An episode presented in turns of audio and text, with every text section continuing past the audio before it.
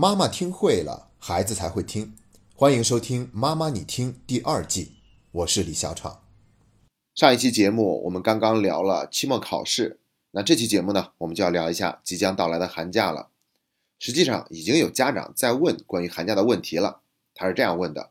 说孩子在寒假里面有大把可以自由支配的时间，但是家长呢还要正常的去上班，所以在家长上班以后没有人陪的时光里。孩子可以随时随地恣意的玩游戏，这样家长心里面觉得不能忍，所以他的问题就是如何让孩子在寒假里合理的玩游戏。那我们今天呢，就来好好的聊一聊这个话题。坦白讲，家长有这样的担心顾虑还是很正常的，也是在情理之中，完全可以理解的。我们也可以想象一下，孩子等爸爸妈妈上班了以后，把门一关，自己就可以没完没了的玩游戏。这样的确听起来不是一个好事情，毕竟我们都希望孩子的寒假能够过得更加的丰富多彩，有更多的收获和成长。所以家长这种担心和顾虑值得我们去重视。但是呢，我们同时要警惕，玩游戏这个事情是孩子自己的事儿，如果我们过于简单粗暴的干涉的话，极有可能会激起孩子的逆反。所以这个事情呢，就会变得更麻烦。整个寒假。都变成了一个跟孩子斗智斗勇的过程，我想大家都并不想看到这样的局面发生，所以不是不能管，而是要考虑应该怎么管。凡事预则立，不预则废，讲的就是我们得提前做好思想准备，我们要想好战略。如果仅仅凭着应急的反应，在那里临场发挥管孩子，想起来一出是一出，那我估计孩子是很难跟我们配合的。那究竟要怎么做，我们才能够在守好界限的前提之下，去让孩子过一个合理玩游戏的寒假呢？我一共准备了四条建议。第一条建议叫做铺垫，也是我经常所说的那个词，叫做皇恩浩荡。你看《道德经》里面可是这样说的：“欲先取之，必先予之。”予就是给予的予。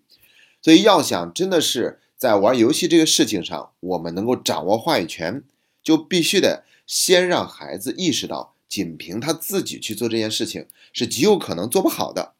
所以我们要在刚刚放寒假的那几天，完全的放开，对孩子任何的行为都不管不问。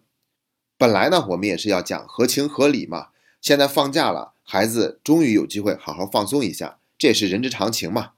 然后呢，如果我们不管不问，以后孩子玩游戏就玩的不管不顾，完全沉迷了。好，那我们按兵不动，等上个三五天，等到孩子他自己都觉得既空虚又心虚的时候，我们再去跟他沟通这件事情。那个时候，我们就掌握了主动权，拿到了话语权，沟通的效果也会势如破竹，一举拿下。当然了，还有另外一种情况，就是这孩子呢，他自我的约束表现得很好，他很有节制，并没有因为我们不闻不问，他就更加的不管不顾。那对于这样的孩子呢，我们就要准备好肯定和表扬，一定是在认可他的基础上再去跟他沟通玩游戏这件事情。甚至如果我们发现孩子在这方面做得很好，那么我们只去肯定和表扬就行，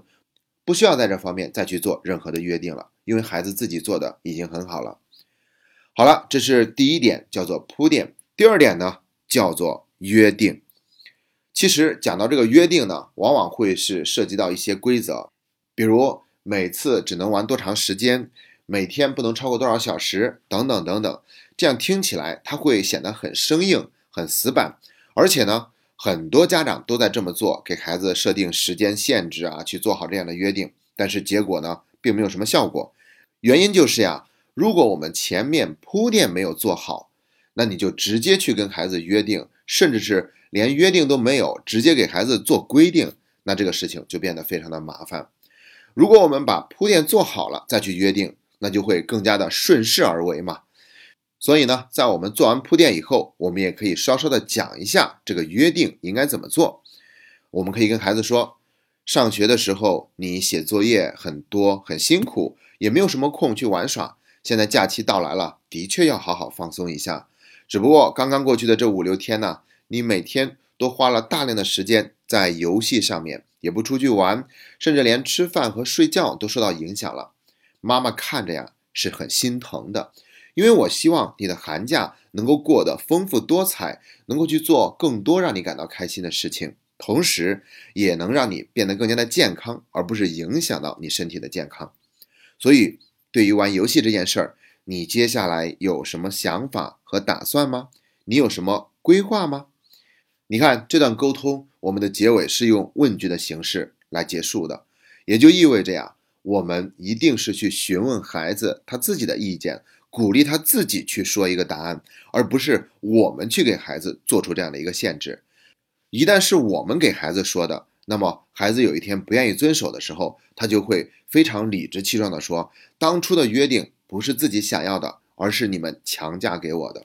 所以，哪怕孩子一下子说不出来什么，我们也要给孩子一点时间，让他去得出自己的结论，而不是我们给他一个什么样的答案。那如果孩子还是不知道怎么说，我们还可以进一步给一些引导，比如说时间的限制，然后电子产品的限制，可能不是随时都可以让他拿得到的。再不然就是每天要做一些事情，如果这些事情做完了的话，就可以去自由的玩耍，等等等等。那我们可以给孩子一些选项，还是要让他感觉是自己来做主的，自己做主就必须得自己来负责任。那如果孩子说了一个具体的时间，那我觉得呢，作为家长，我们还可以建议孩子把那个时间再放的宽一点，也就是说，多给孩子一点时间去玩游戏。这样的话，也会让孩子感觉我们有一份诚意，而不仅仅是在用这样的方式去限制他、约束他。那如果接下来在执行的过程中，孩子他玩超时了，但是他还没有停下来的意思，我们提醒他，并不是不可以，但不要说的那么的理直气壮。不要得理不饶人嘛，也不要因为我们晚了一会儿叫他，就觉得自己已经对他很大度了。你怎么还能不听话？居高临下的去跟孩子说这些话，要知道这样的方式都会让孩子抓住我们的把柄，流出决定流入。你这样对他，那他接下来也会更加理直气壮的顶撞你，因为把柄在对方手里面嘛。我们一定要注意，在这件事情的沟通上，不要有迁怒的成分，不要借机宣泄自己的情绪。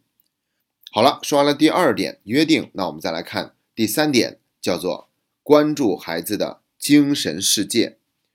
为什么要这样做呢？是因为一个孩子如果他更容易沉迷于游戏的话，其中有一个非常重要的原因，就是在现实世界中他得不到足够的肯定、关注和认可，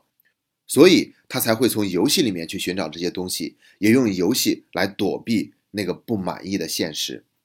这才是一个根本的原因。游戏好玩并不是最重要的，要不然的话，因为游戏好玩，每个人都上瘾才对。但实际上你会发现，有的孩子即便是游戏很好玩，他也爱玩游戏，但他就是不会上瘾，也不会沉迷于其中。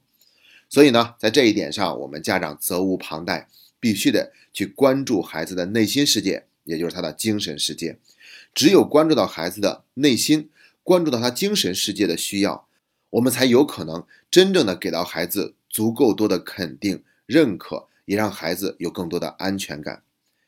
一说到精神世界，那就意味着我们跟孩子形成了一个更深的链接。说到链接，那就不得不再一次提到那部电影《阿凡达》，它里面有一句非常经典的台词，叫做 “I see you”，它里面有很深层次的含义，而不仅仅是我看见你。而是我看到你，并且把你看到了我心里，我懂你，我在感受你，等等等等，非常丰富的含义。所以我们要跟孩子建立深层的链接，而不仅仅是说让他吃饱穿暖就可以。那要怎么样做才可以建立起这个链接呢？我们还是给一些非常具体的建议，叫做三少三多，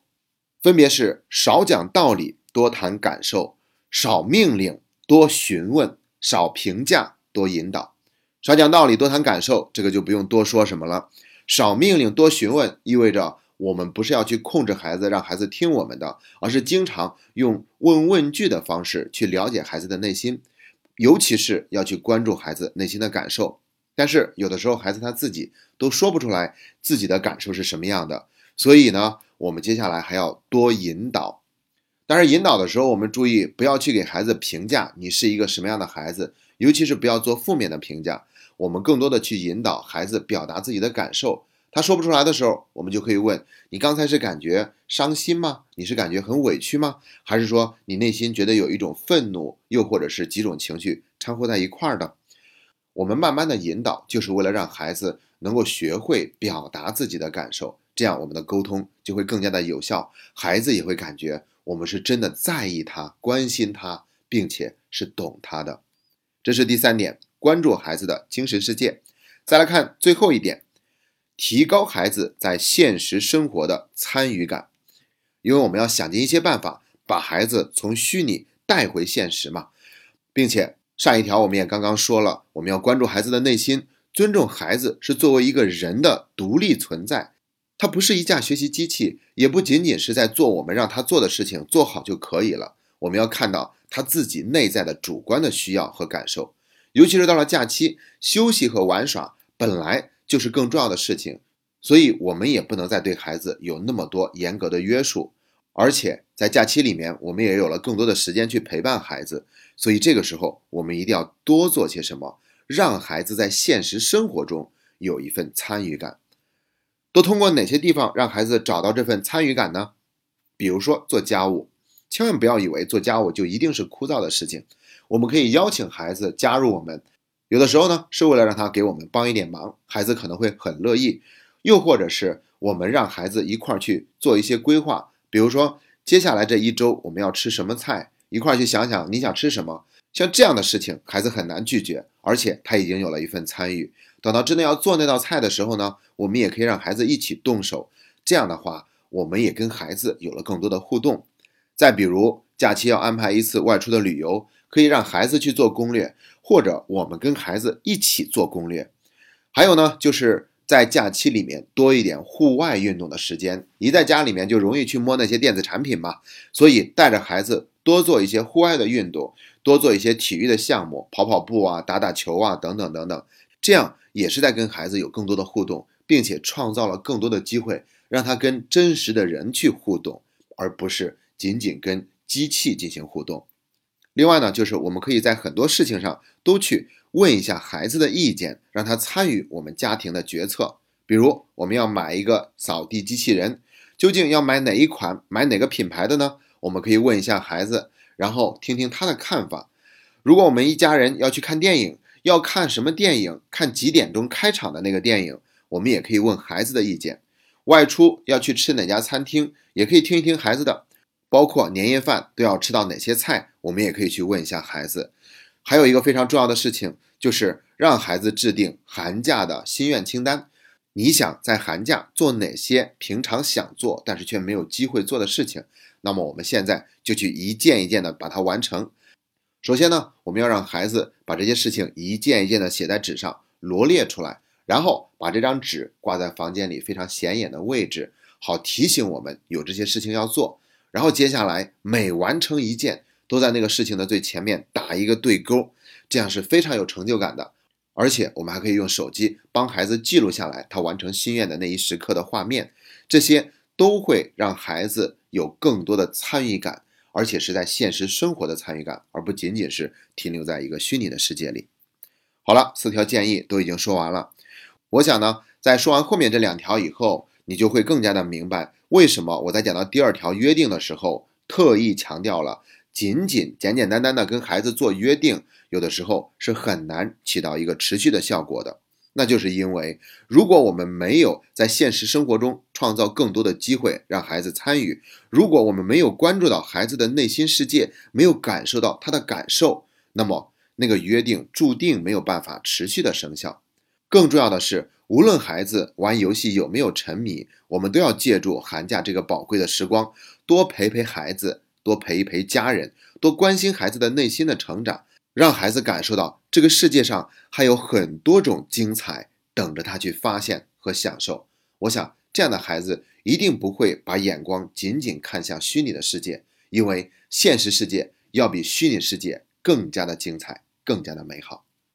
最后，祝愿每一个孩子都能够在寒假里得到爸爸妈妈更多的陪伴和关注，并且度过一个。精彩又充实的寒假，今天的节目就到这里，谢谢大家。